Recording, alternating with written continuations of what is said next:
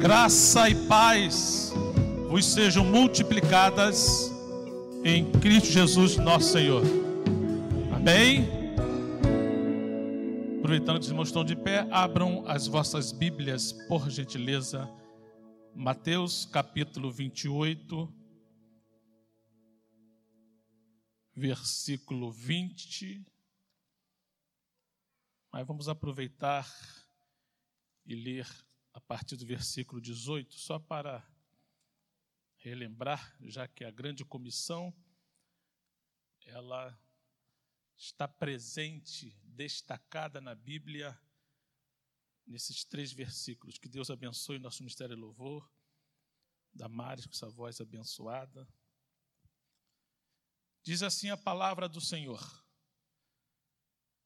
Versículo 18, eu estou lendo ao meio da revisada e corrigida. E chegando-se Jesus, 18, tá? E chegando-se Jesus, falou-lhes, dizendo: É-me dado todo o poder no céu e na terra. Portanto, ide, ensinai todas as nações, batizando-as em nome do Pai e do Filho e do Espírito Santo ensinando-as a guardar todas as coisas que eu vos tenho mandado. E eis que eu estou convosco todos os dias, até a consumação dos séculos. Amém. Eu quero enfatizar apenas a parte B do versículo 20, que diz assim: E eis que eu estou convosco todos os dias. Repitam por gentileza, todos os dias até a consumação dos séculos. Podem sentar, queridos. Glória seja dada ao nome do Senhor para sempre. Queridos, nasceu um projeto no meu coração gradativamente, e esse projeto ele nasceu nas nossas conversas pela manhã aqui na igreja, eu converso com a parte administrativa da igreja todo dia às 8 horas da manhã. A gente bate um papo sobre as coisas de Deus. E quando nós começamos a falar sobre a grande comissão, e foi muito marcante, para mim em especial, essa passagem bíblica. E Deus foi tocando no meu coração, as mensagens foram surgindo. Coincidentemente, o pastor Davi Marinho pregou uma mensagem sobre os princípios de Jesus para chamar discípulos. Era uma mensagem que tinha tudo a ver com a grande comissão, embora a gente não, até então, a gente não tinha nem conversado sobre isso. O pastor Davi já estava com a mensagem, quando eu comentei algo, eu vou acrescentar aí na minha mensagem isso que nós acabamos de comentar.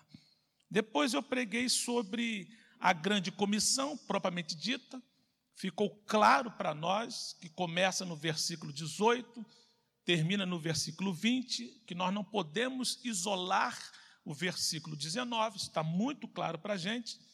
Na quarta-feira, não, no domingo agora, nós enfatizamos a importância do ensino.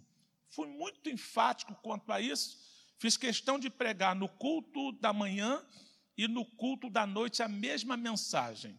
Então, essas mensagens que eu estou falando, se você ainda não ouviu, faça a gentileza para você e para o resultado da nossa igreja.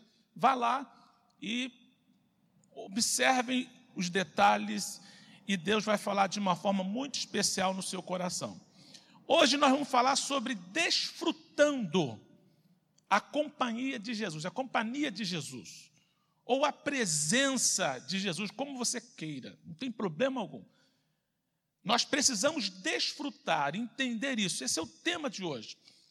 E no almoço, conversando com o pastor Davi Marinho, ele colocou no coração pregar uma outra mensagem dentro dessa temática. E já vou adiantar o tema para os irmãos da mensagem de domingo. Vocês sabem que eu não tenho poder, mas eu tenho um pequenininho, e eu determinei que o pastor Davi Marinho pregasse esta mensagem domingo de manhã e domingo à noite.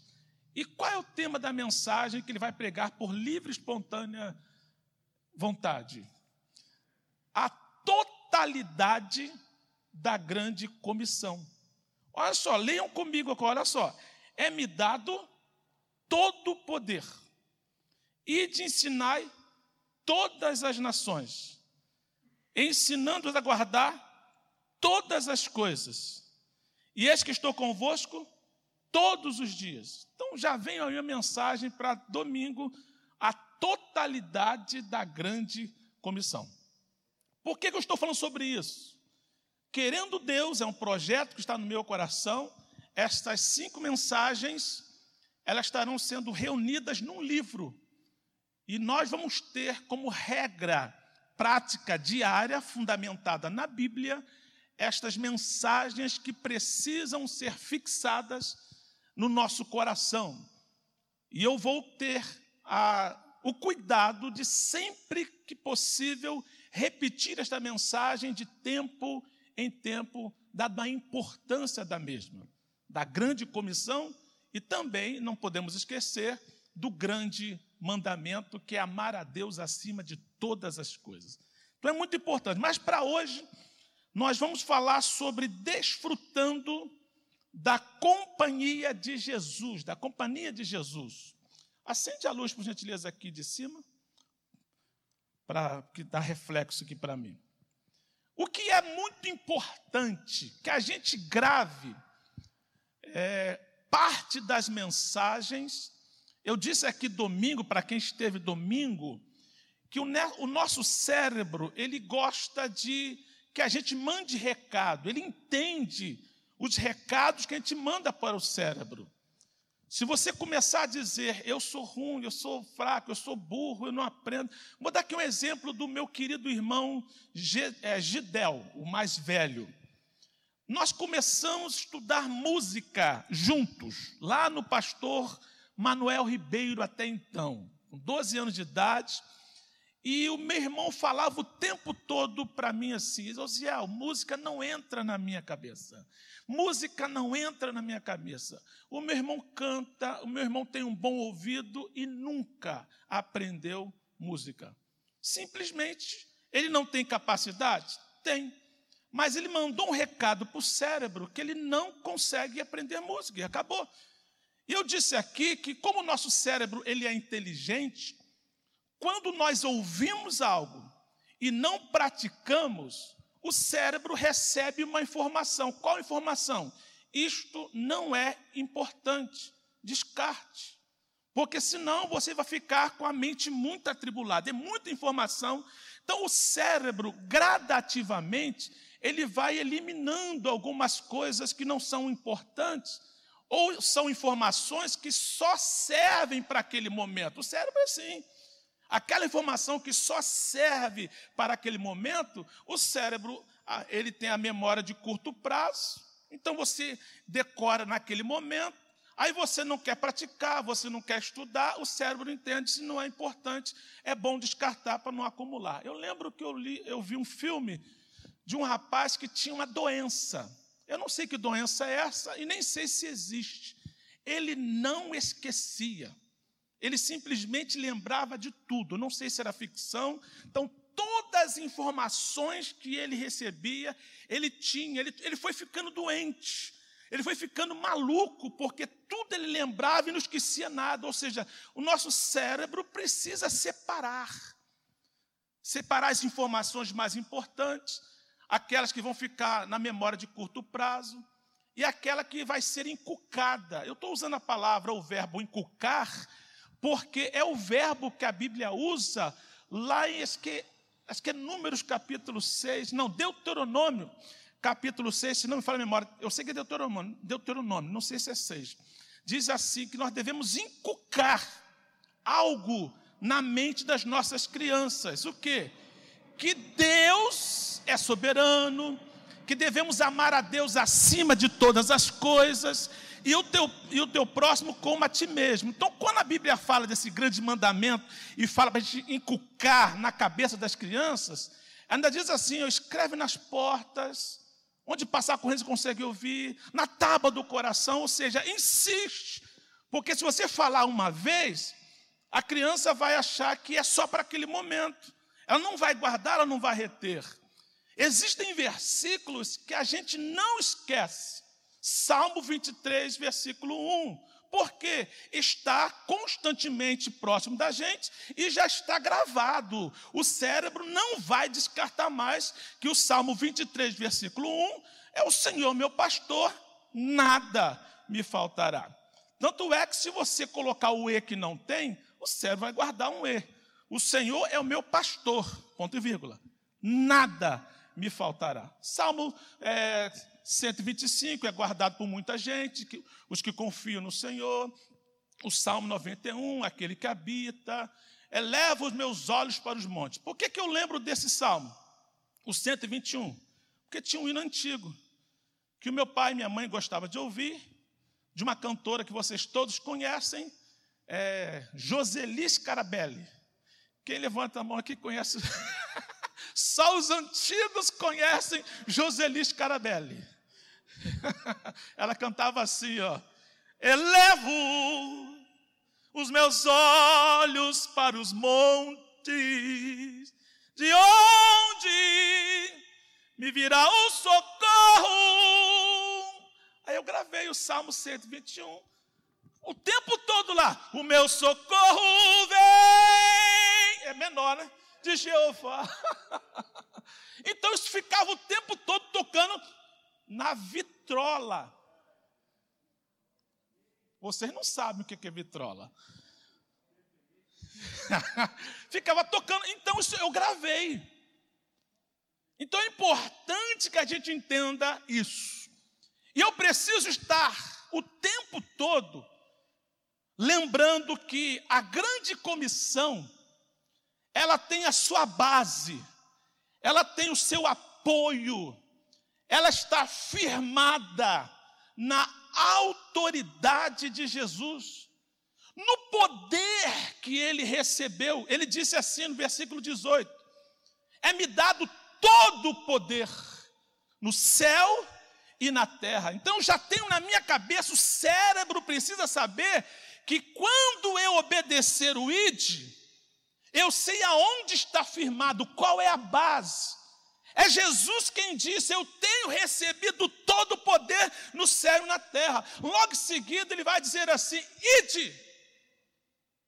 Aí você fica meio que a ver navios. É uma expressão que você não entende. Ide para onde e para quê? Se parasse aqui. Por isso que é muito importante que a gente não decore apenas que a grande comissão é o ID. ID, fazer o quê? Está muito claro.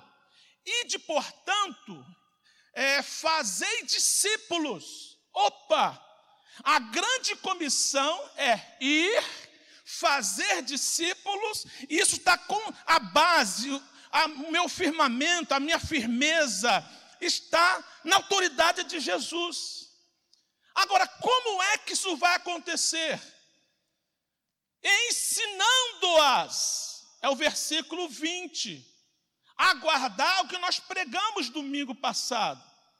Todas as coisas. Aí eu já começo a entender que a grande comissão, ela tem a sua base na autoridade de Jesus, ela tem uma ordem imperativa de ir e fazer, Provavelmente esse livro, se Deus não mudar, porque é o que está na minha mente, o livro será a grande comissão e de fazer. Dois verbos. Essa é a intenção. Então entendemos isso. Só que a grande comissão não termina aí. Na autoridade de quem tem, pode mandar, no id e no fazer, e o que fazer que é o ensinar. Tem uma coisa ainda muito gloriosa, que não pode ser esquecida jamais. Eis que estou convosco todos os dias, até a consumação dos séculos. Observem como a grande comissão ela, é, ela é bem abrangente no seu conceito. Autoridade, ide, Fazei o que? Ensinar e tem a presença de Jesus. Isso não pode ser descartado. Quando eu falo que eu tenho a presença de Jesus, existem algumas questões que eu preciso atentar antes de entrar aqui na maneira gloriosa de nós desfrutarmos a presença ou companhia de Jesus. Eu fiz um casamento esses dias e eu li para os noivos dois versículos. O segundo foi o seguinte: o primeiro eu não preciso comentar aqui. Mateus capítulo 11, versículo 28. Jesus disse assim: Tomai sobre vós o meu jugo. Aí você pode pensar assim: o que é que esse versículo tem a ver com casamento? E o que é que esse versículo tem a ver com a mensagem de hoje? Quando nós atentamos na Bíblia, o próprio Jesus dizendo: Tomai sobre vós, vós o meu jugo, você tem que descartar aquela ideia de que jugo é fardo, jugo é peso. Não, fardo é fardo. Agora, jugo é o quê? É aquela peça de madeira, geralmente de madeira, que é colocado nos animais, pode ser os bois, por exemplo, dois, três ou quatro. Vamos colocar três animais, três bois. Então, quando se coloca o jugo naquele animal, isso implica dizer que um dos animais será o líder de repente o mais forte, quem sabe ele fica no meio, porque ele vai determinar a velocidade e também a direção, porque os três têm que andar na mesma direção e na mesma velocidade. Então, se aquele boi do meio é o comandante, o jugo é dele. Quando Jesus diz isso, está dizendo o seguinte: toma o meu jugo ou seja, eu é quem vou dar a direção, eu é quem vou dar a velocidade, aonde eu for, vocês também têm que ir. E quando eu aprendo que a companhia de Jesus está comigo todos os dias, eu aprendo que Ele não vai comigo, sou eu quem vou com Ele. Isso é muito importante. Ah, o Senhor está comigo. Não, eu estou com Ele. Porque quando eu digo que Jesus está comigo, pode dar uma impressão de que eu faço as coisas, Jesus confirma. Mas eu abro a mão, eu abro mão disso. Eu prefiro que andar com Jesus do que Jesus andando comigo. É claro que a expressão Jesus está comigo, você pode dizer o seguinte: eu estou de acordo com ele. É apenas uma expressão. Mas para efeito de lição, prática de vida, não somos somos nós que andamos com Jesus. Não é Jesus que anda com a gente. Então a primeira lição aqui é esta. Eu tenho a presença de Jesus todos os dias na minha vida. Mas não é para eu fazer o que quiser, e ele vai confirmando, não, ele vai dar o direcionamento, ele vai dar a velocidade, ele vai dar a segurança. Vai por aqui que vai dar certo. Por isso que em primeiro lugar, dentro desse tema, ter a presença de Jesus é um privilégio, irmãos. É um privilégio. Nem todo mundo tem, irmãos. Nós sabemos que Jesus é Deus. E por ser Deus, Ele está presente em qualquer lugar. Mas aqui não fala da presença como atributo. O atributo presença é onipresença.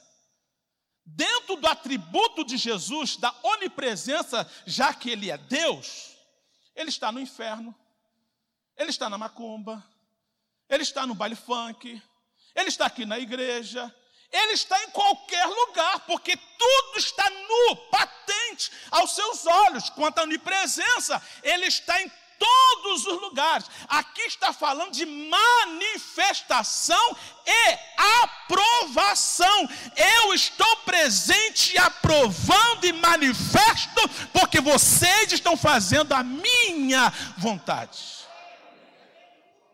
Isso é muito diferente. Como eu estou saudosista, e quando eu estou escrevendo, pastor Davi, essa mensagem, que eu falei que a companhia do Senhor é um privilégio, o que, que me vem à mente? Divino companhei. Quem conhece louvor, levante a mão. Gente, só irmã, só três. Ah, o pastor Wilton também. Você não conhece, não, né, André? Garoto novo, apenas 30 anos de crente, não é verdade? Sua presença sinto logo a transitar.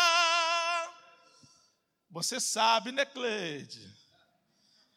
Já dissipaste toda sombra, já tenho luz, a luz bendita do amor. Manicinha, vai. mais tarde. Tens meu coração.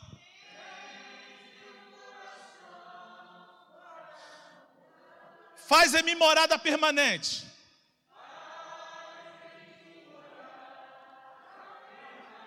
Fica, Senhor. Fica, Senhor, meu Salvador. Aplauda o Senhor.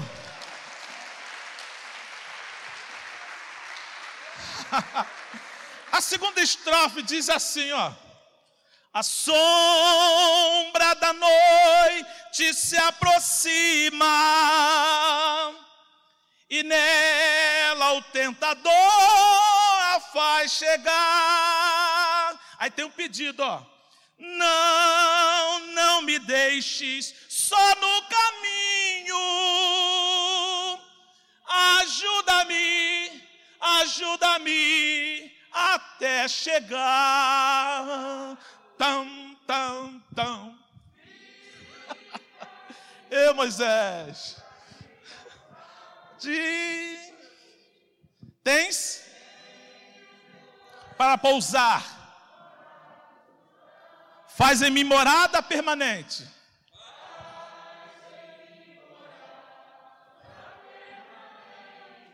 Fica, Senhor, diga.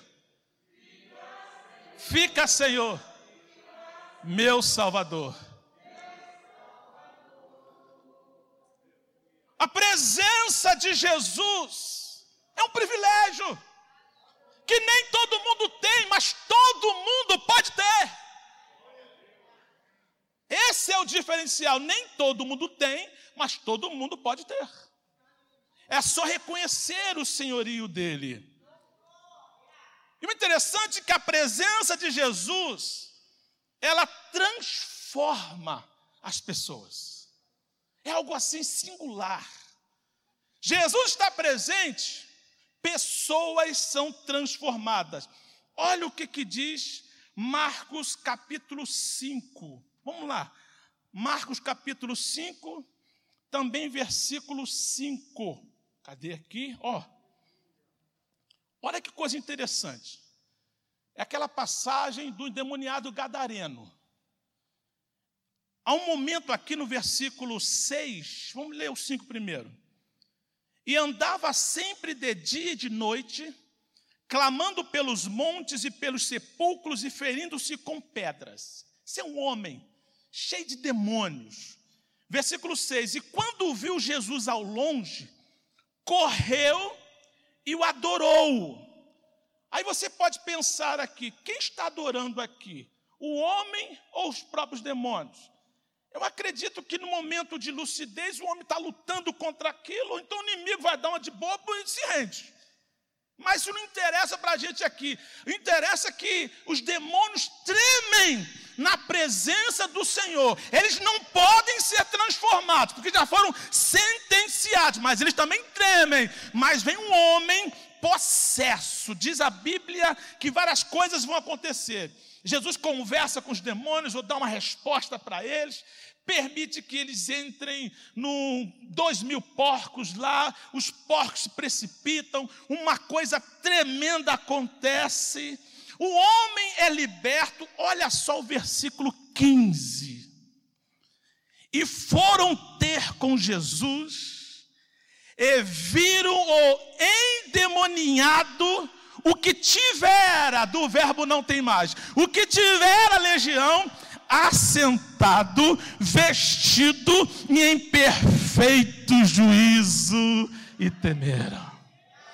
Esse aqui é o mesmo do versículo 5, que andava sempre de dia e de noite, clamando pelos montes e pelos sepulcros e ferindo-se com pedras. O homem pode estar no versículo 5, mas quando Jesus chega, ele é transformado e vai para o versículo 15. Eu acredito que a presença de Jesus transforma as pessoas. Aleluia! Aleluia. Agora, a presença de Jesus, que é um privilégio, ela transforma as pessoas, mas também transforma o ambiente. Vamos ler Lucas capítulo 24. Olha que coisa linda. Começa assim, versículo 36. E falando ele dessas coisas, quem está falando aqui é um dos apóstolos. O mesmo Jesus se apresentou no meio deles e disse-lhes: Paz seja convosco. Quando você lê o restante dos versículos, os posteriores, você vai perceber como estava o clima. Aqui não foi apenas uma saudação, pastor Gabriel. Não foi apenas um cumprimento por educação. Você chega numa casa e a paz do Senhor. Não. Aqui foi muito mais do que uma saudação, foi uma declaração que iria mudar aquele ambiente. Vamos juntos. Versículo 37. Olha como eles estavam. E eles, espantados e atemorizados, pensavam que viam algum espírito. 38. E ele lhes disse, Jesus, por que estás perturbados? E por que sobem tais pensamentos aos vossos corações? Eles estavam o quê? Perturbados. 39. Vede as minhas mãos e os meus pés, que sou eu mesmo. Tocai-me e vede, pois um espírito não tem carne nem ossos, como vedes que eu tenho. E dizendo isto, mostrou-lhe as, as mãos e os pés. 41. E não o crendo eles ainda. Olha por que eles não estavam crendo. Por causa da alegria estando maravilhados. É o famoso. Não, é muito bom para ser verdade. Falava, Jesus, eu vi ele morrendo, eu vi ele sendo sepultado, eu vi algo terrível, ele foi humilhado, massacrado. Ele agora sim, na nossa frente, todo bonitão, transformadão, só com a marca nas mãos e nos pés, dizendo que é ele. Eles não conseguiam crer por causa da alegria e estando maravilhados. Primeiro estavam perturbados, depois ficaram alegres e maravilhados, estupefatos e não conseguiam. Agora vamos continuar o versículo 41 ainda.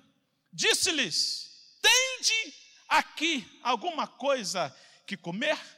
Então eles apresentaram-lhe parte de um peixe assado e um favo de mel. O que ele tomou e comeu diante deles. E disse-lhes, desculpe-me, 44. E disse-lhes: são estas as palavras que vos disse estando ainda convosco. Convinha que se cumprisse tudo o que de mim estava escrito na lei de Moisés e nos profetas e nos salmos. Olha aqui, irmãos. Então, abriu-lhes o entendimento para compreender as Escrituras. A presença de Jesus muda o ambiente. Oh, aleluia! Aleluia! Você vai entrar na sua casa hoje. Você não vai mandar Jesus entrar na tua casa contigo. Não faça isso. Não manda Jesus entrar na sua casa contigo. Creia que ele disse que estaria conosco todos os dias até a consumação do século para evangelizar, para pregar a palavra e também para entrar na sua casa com você. Ele entra contigo e quando ele entra, o ambiente tem que ser mudado. Aleluia! Aleluia! Glória a Deus! Eu participei de um debate esses dias, na Rádio 93, e o tema era a indagação de uma ouvinte. Ela disse o seguinte: eu leio a Bíblia, oro, procuro fazer o que Deus manda, mas não tenho paz. Vejo vultos, o diabo fala comigo, começou a falar um monte de coisa. Como eu fui o primeiro a falar, eu disse assim: há uma contradição na fala da querida irmã. Por que é uma contradição?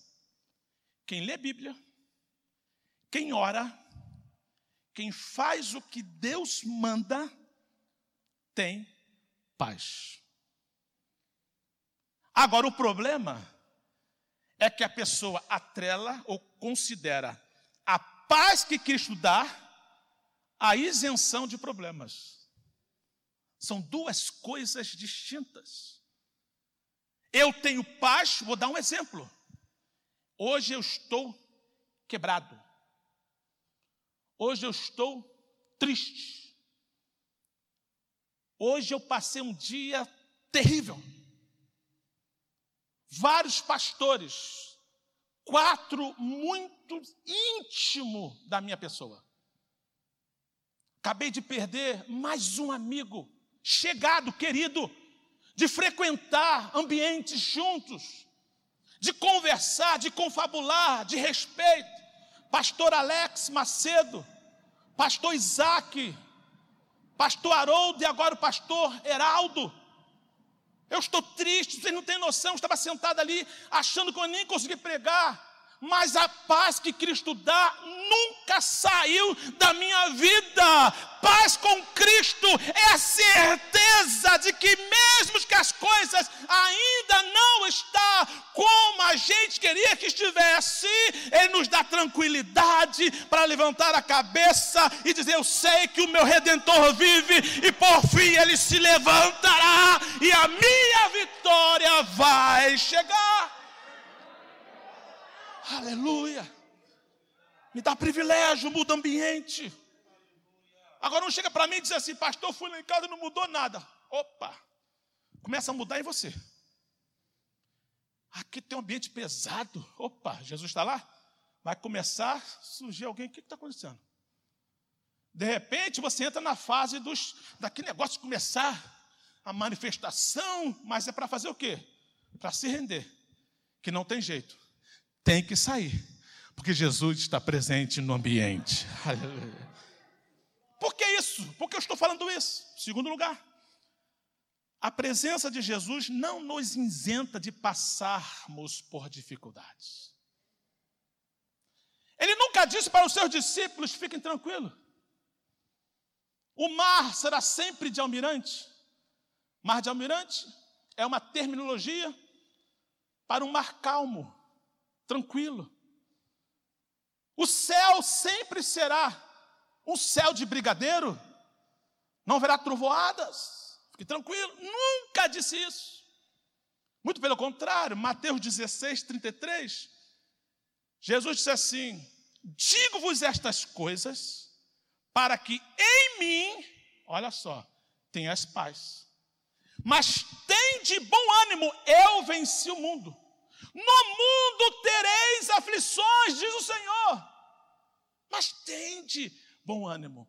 Então a presença de Jesus não é a convicção, a certeza, ou não nos isenta de passarmos por dificuldades. Eu gosto muito quando Jeremias ele passa aquela palavra para Lamentações, capítulo 3, ele diz assim: Bom é ter esperança e aguardar em silêncio a salvação do Senhor. Querido, isso aqui é tão lindo, sabe por quê? Nesse momento, Jeremias está passando por grandes dificuldades. A Jerusalém, a cidade maravilhosa, que é muito mais maravilhosa que o Rio de Janeiro, a cidade santa, a cidade espetacular, agora, na verdade, é praticamente um funeral. De uma cidade gloriosa, agora virou uma, uma cidade de entulho. Aí Jeremias levanta e diz assim: bom é ter esperança e aguardar. Eu posso trazer essas palavras para mim, dizendo assim: embora eu esteja passando por dificuldades, eu tenho esperança, porque Jesus está presente na minha vida e isto vai fazer a diferença. Agora, quanto à grande comissão, que é uma grande realidade, é a primeira coisa que nós temos que pensar aqui. Imaginem só, quando você vai evangelizar, quando você vai testificar do que Jesus fez na sua vida, Ele está contigo, te dando as palavras certas, te dando orientações, aquilo que você vai precisar muito, que nós precisamos, é uma palavra oriunda da física chamada sinergia, ou seja, capacidade de suportar pressão. Porque tem gente que vai dizer na tua cara que não quer, vai dizer que vai te xingar até, e você consegue receber aquela palavra triste, bate, mas você segura e espera a pessoa se converter. Existe um tempo, é porque a presença do Senhor vai te dar essa condição. Essa presença não nos isenta das dificuldades, dos obstáculos dos desafios, dos contratempos. Se você ler, vamos ler aqui comigo, Marcos capítulo 4, no versículo 38. Olha o que Jesus diz, vou ler o 35. E naquele dia, sendo já tarde, disse-lhes, Jesus está dizendo, disse-lhes, passemos para outra margem. Está vendo aquela última frase ali? Passemos. Aqui você aprende pelo menos duas lições. Eles irão chegar na outra margem. Segundo, Jesus vai estar com eles durante a travessia até a outra margem. Eles tinham a certeza ou pelo menos deveriam ter, que iriam passar para o outro lado. Segundo Jesus não disse passem, ele disse passemos.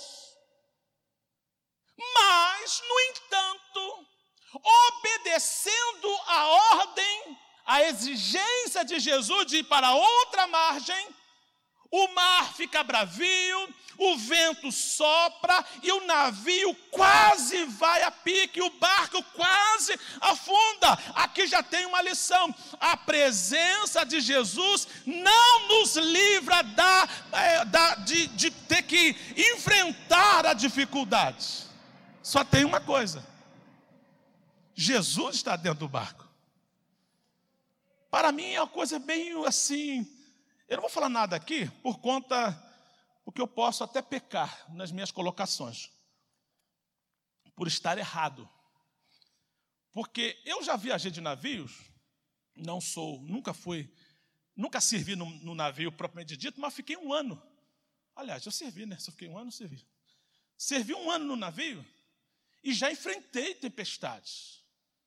Não dá para dormir quando o navio começa a balançar. E olha que eu estou falando de um grande navio chamado Escola, Navio Escola Brasil. Ele só fez isso quando um dos estabilizadores parou, então tiveram que parar o outro também, balançou muito. Foi a única vez na minha vida que eu lembre que eu cheguei a desmaiar, quando não conseguia comer, eu fiquei assim, não caí, mas fiquei assim, a cabeça começou a rodar, falei, me levar para a enfermaria, foi uma coisa assim absurda. E eu fico imaginando Jesus dormindo, na popa. Isso manda um recado para a gente. Aqueles que confiam no Senhor, mesmo com o barco balançando, eles conseguem dormir, eles não perdem o sono. Eu sei que no afã da situação, o problema é muito grande, você chega a perder o sono. Mas, ei, calma aí, procure é, dormir, porque com a garantia que Jesus te dá o sono e que Ele está contigo nesse barco, a tempestade se levantou, mas Ele continua presente no barco. Aí os discípulos acordam Jesus, não se dá que estamos sendo submergido, que perecemos. Jesus, ô oh, crente bully. Sabe o que é crente bully? Crente de pouca fé. Ih, tem nada a ver. Crente de pouca fé. Ô oh, crente de pouca fé. É o gente. Pouca fé. Nada a ver, né? Tem cada uma, né? Esse rato sou eu, agora bully. É só para você gravar direitinho. Mas o importante é que a gente entenda. O importante é que a gente entenda que, embora Jesus esteja no barco, o vento continua se levantando. Mas a grande vitória, o grande privilégio é que, se mesmo Jesus, que dentro do barco não impediu que o vento se levantasse, é o mesmo Jesus que vai se levantar para fazer o vento se acalmar.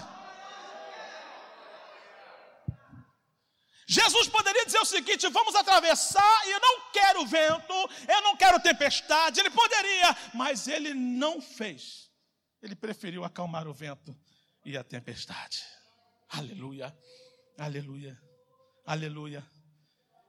E é importante que a gente entenda que nessa obra de evangelização, de pregação, de fazer as coisas do dia a dia com Deus, nós não estaríamos isentos de passar por dificuldades, obstáculos e contratempos, porque Ele mesmo advertiu aos seus discípulos que passariam experiências semelhantes a dele.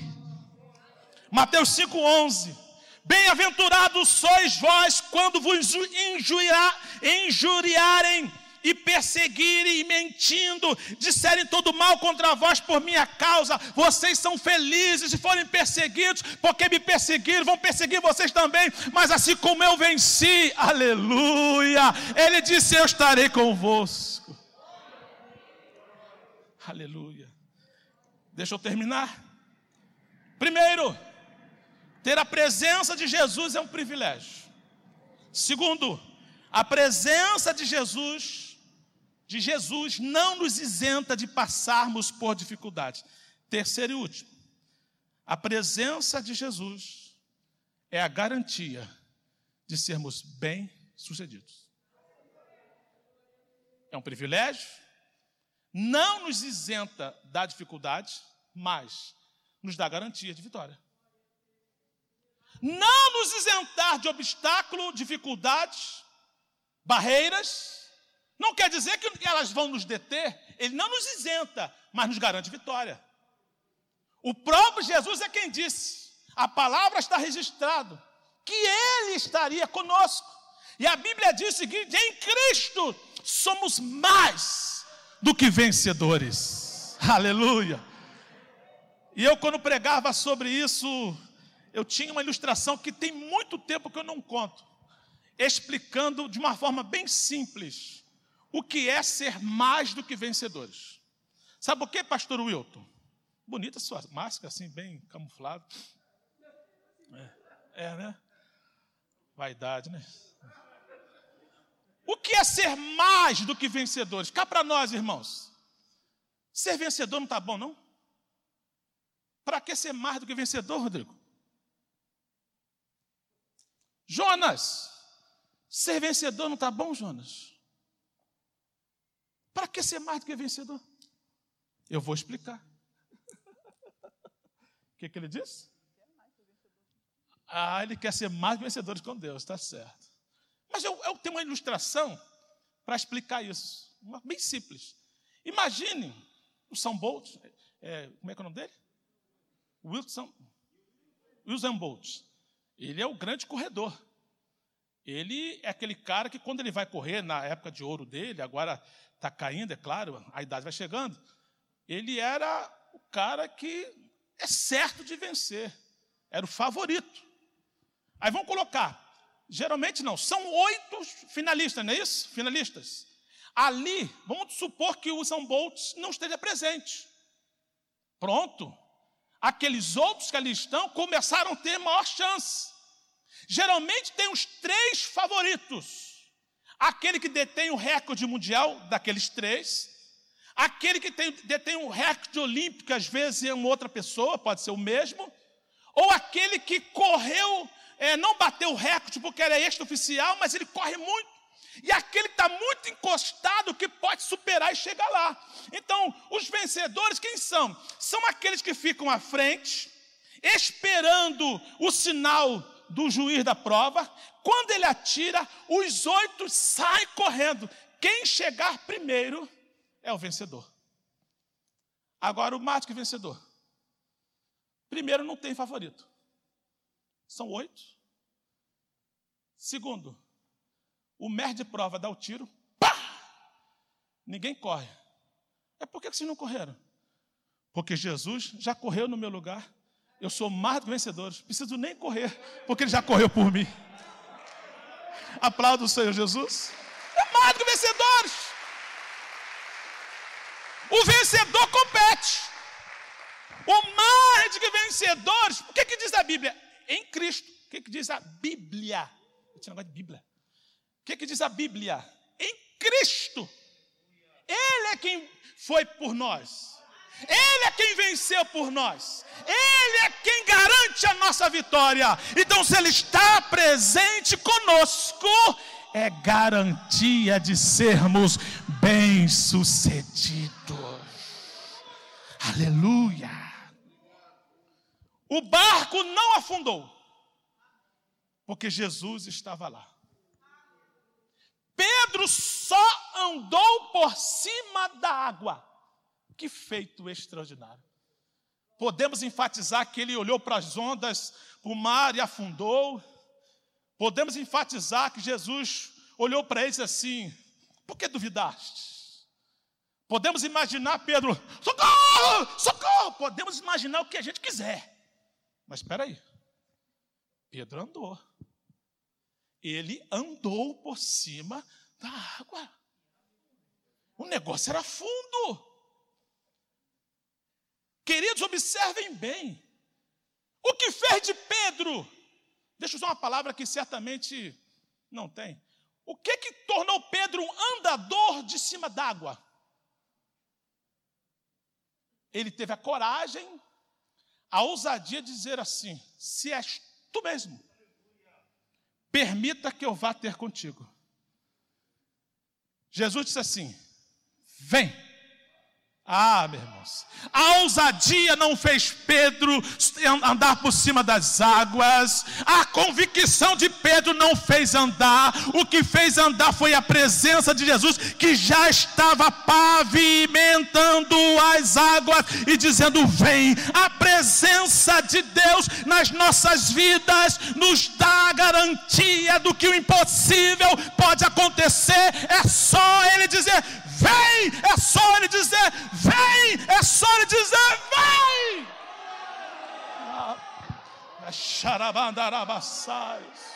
Vem! Aleluia! Aleluia! Eu disse no começo: Jesus não anda com a gente, é a gente que deve andar com Ele. Se Pedro diz assim: Senhor, quero ver se é o Senhor mesmo, vou andar, ele afunda. Mas ele só andou, mesmo que por um, por um momento, porque Jesus disse: Vem. A presença de Jesus é a garantia de sermos bem-sucedidos. Por isso, para terminar, não se aflija o verbo afligir quer dizer causar é, muita devastação, fica, aquela, fica arrebentado com as dificuldades. Calma. Não tema os contratempos, eles vão aparecer sempre. Não fique parado por conta das adversidades, elas sempre virão. Temos a quem buscar, temos a quem confiar as nossas lutas. Oh, meu Deus, a Bíblia diz, Paulo fala, lançando sobre ele toda a vossa ansiedade. Paulo está dizendo assim: não tem problema os momentos de ansiedades. Jesus só disse assim: não andeis, não fique ansioso o tempo todo. Agora, quando a ansiedade bater, aí Paulo vai dizer o seguinte: lança sobre ele a sua ansiedade, a vossa ansiedade, porque ele tem cuidado de vós. Aleluia. Eu li uma frase de um autor anônimo, que ele dizia o seguinte: é só para nós pensarmos. Cristo está apenas a uma oração de distância de nós. Qual a distância de Jesus para a gente? Uma oração. Quantos metros? Quantos dias tem essa distância? Quantas semanas tem essa distância? Ficamos sem orar o dia todo? Ah, Jesus acabou de ter uma distância de você de um dia. Um dia sem Jesus é muita coisa.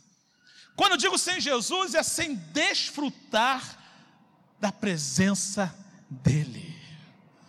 Depois dessas colocações, onde nós somos lembrados da companhia constante de nada mais, nada menos do que o nosso Senhor, o próprio Jesus Cristo. Como não aproveitar esta tremenda vantagem a nosso favor? É vantajoso demais. Eu não sei se você é como eu, sou muito curioso. Nas Paralimpíadas, eles, para poder aproveitar o máximo de, gente, de paratletas, eles começam a classificar os atletas, os paratletas, para que eles sejam colocados de uma forma que não vá sobrepor o outro, vai ficar vantagem. Um exemplo, na natação, camarada, ele não tem uma perna, é uma questão para nadar só com uma perna mas o outro não tem dois braços. É uma outra questão. Eles vão procurando equiparar as dificuldades para que um não fique na vantagem sobre o outro. Eu não sei os números, RM1, R2, é não sei o que, eles têm várias lá. O Reginaldo deve saber melhor do que eu, que é um atleta, mas você é jiu-jitsu, né, Reginaldo? Mas lá eles fazem isso. Por quê? Para não ficar desigual.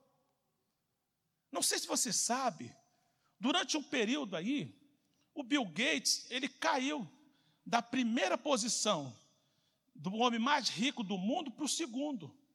Quem ultrapassou o Bill Gates?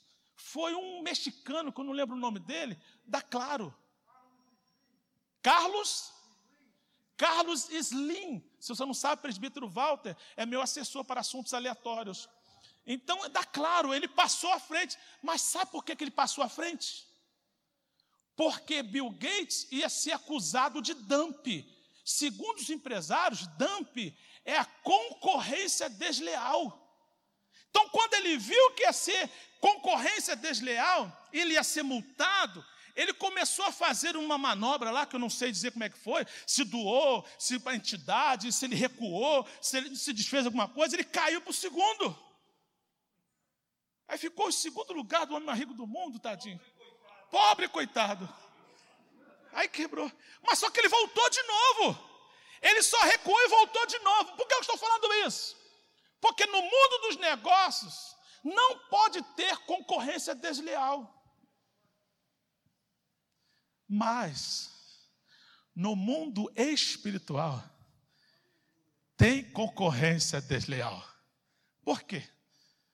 nós temos o privilégio de ter nada mais, nada menos do que a presença de Jesus. Quem é que pode concorrer com Ele?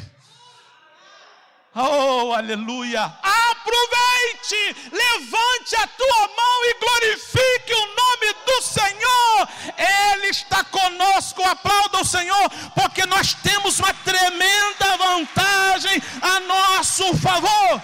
Fique de pé, glorificando exaltando o nome de Jesus. Aleluia! Glória a Deus.